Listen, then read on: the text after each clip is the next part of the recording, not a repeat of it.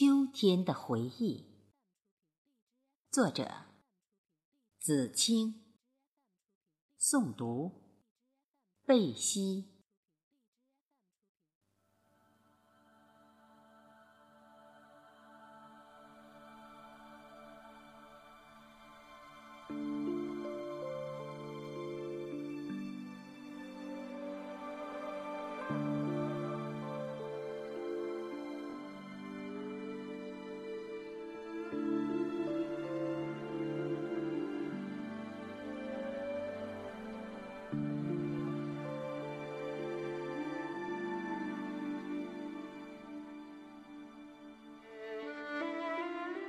往年一入秋，便是那令人唏嘘，一场接一场的雨；而今年的秋天，格外的清新凉爽，细细的晨风，犹如一缕丝巾，轻轻地拂过我的脸颊。柔软、微凉，就连正午的阳光都是软绵绵的，心不在焉的照射在秋天里。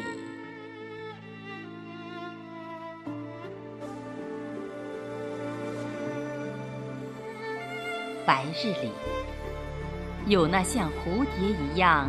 在风中翩翩飞舞的落叶，入夜之后，天空中的繁星挂在秋的韵律中，点点烁现。想来，这世间的美好，便是这舒缓闲时的秋日时节吧。这真是个出游踏景的好时光，莫不要辜负了才好。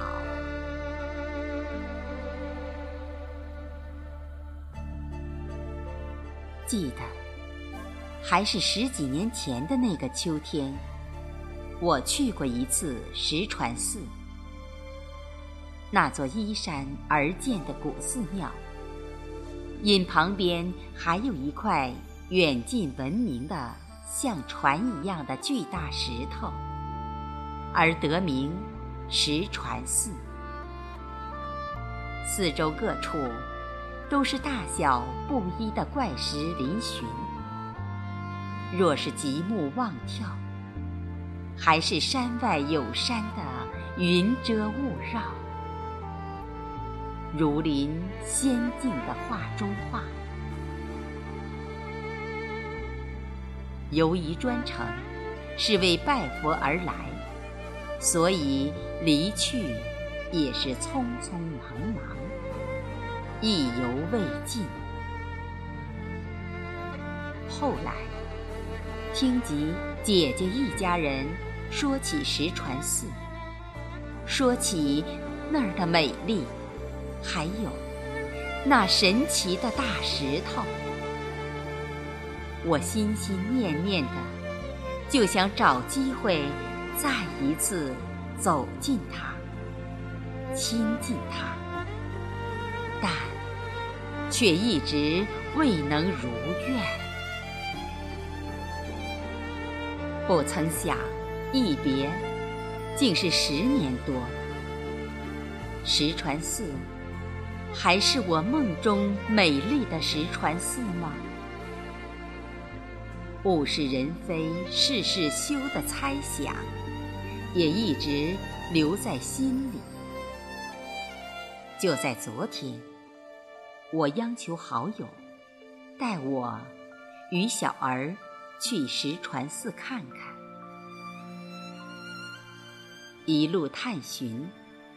历经千辛万苦，终于见到了心心念的石船寺。不知为何，眼前通往石船寺的青石板阶梯，竟然已是杂草丛生，藤蔓牵牵连连，把道路遮得严严实实的。枯枝败叶散落在上面，连下脚的地方都没有。于是，我们只得用棍子边走边撵，沿着模糊的路，来到山腰处的圆形大石堡。记忆中，站在这里可以俯瞰到。整个山峦的景色，可眼前青山还在，但已不见往日的清秀。缭绕着的雾气，不远处依山而开凿的岩洞，空空如也。岩洞前布满了灰色的荆棘。先前曾看得见的人影与炊烟，早已不见踪影。落寞的风景，已经让身边的小儿开始犯困。就在我正在为一无所获而失望时，身边的好友突然说道。你看，那是什么？我赶紧顺着他手指的方向望去，欣喜地喊道：“呀，是酸枣，都熟透了。可惜在悬崖边上摘不到。”兴奋过后，我不由得叹息着：“哪里有摘不到的？”只要被我看见了，一定可以摘下来。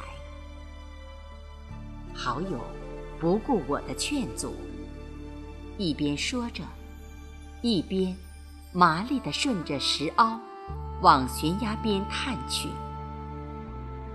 大约二十分钟左右，他便摘来一大包酸枣，用脱下的外套盛着。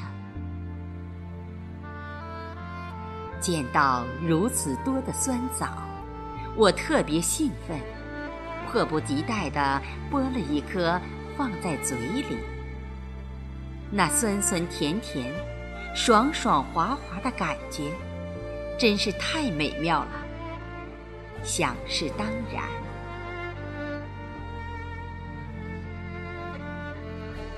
酸枣可是水果之王呢。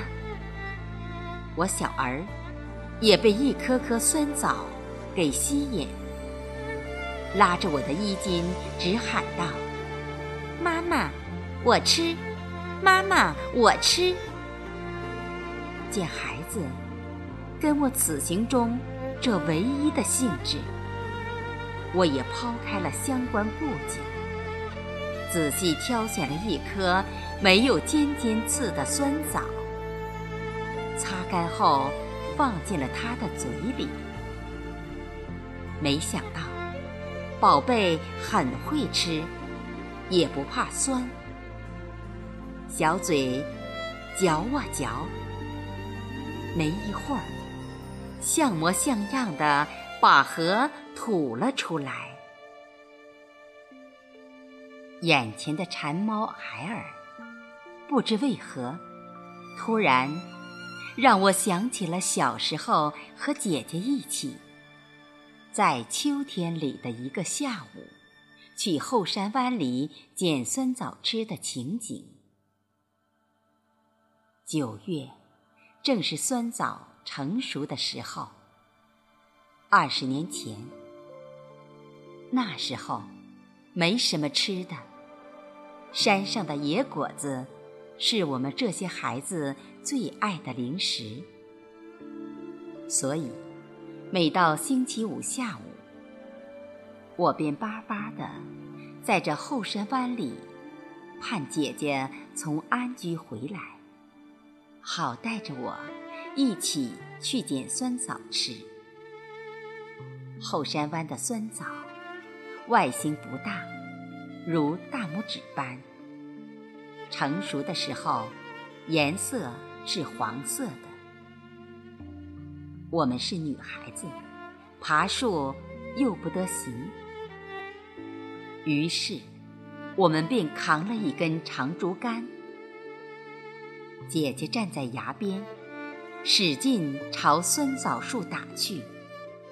像下雨一样，呼啦啦落了一地。我便在树底下挨个在草丛里捡那些熟透了的，一边往口袋里捡，一边往嘴里塞。回到家了，我们便把那些青色酸枣挑选出来，放在堤坝边上的牛草堆里。等它自然熟，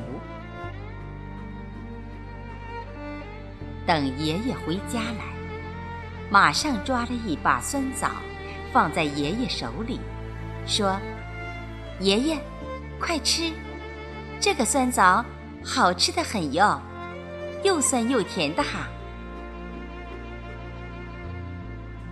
以前，每次找了野果子，给爷爷品尝后。他都说好吃，哪知这次爷爷尝了一个便不吃了，皱着眉，直嚷着：“这个哪里好吃？又酸又滑，明明就是吃清鼻涕的味道。”看着爷爷两眼眯成了一条缝，一脸故意逗我开心的嫌弃样。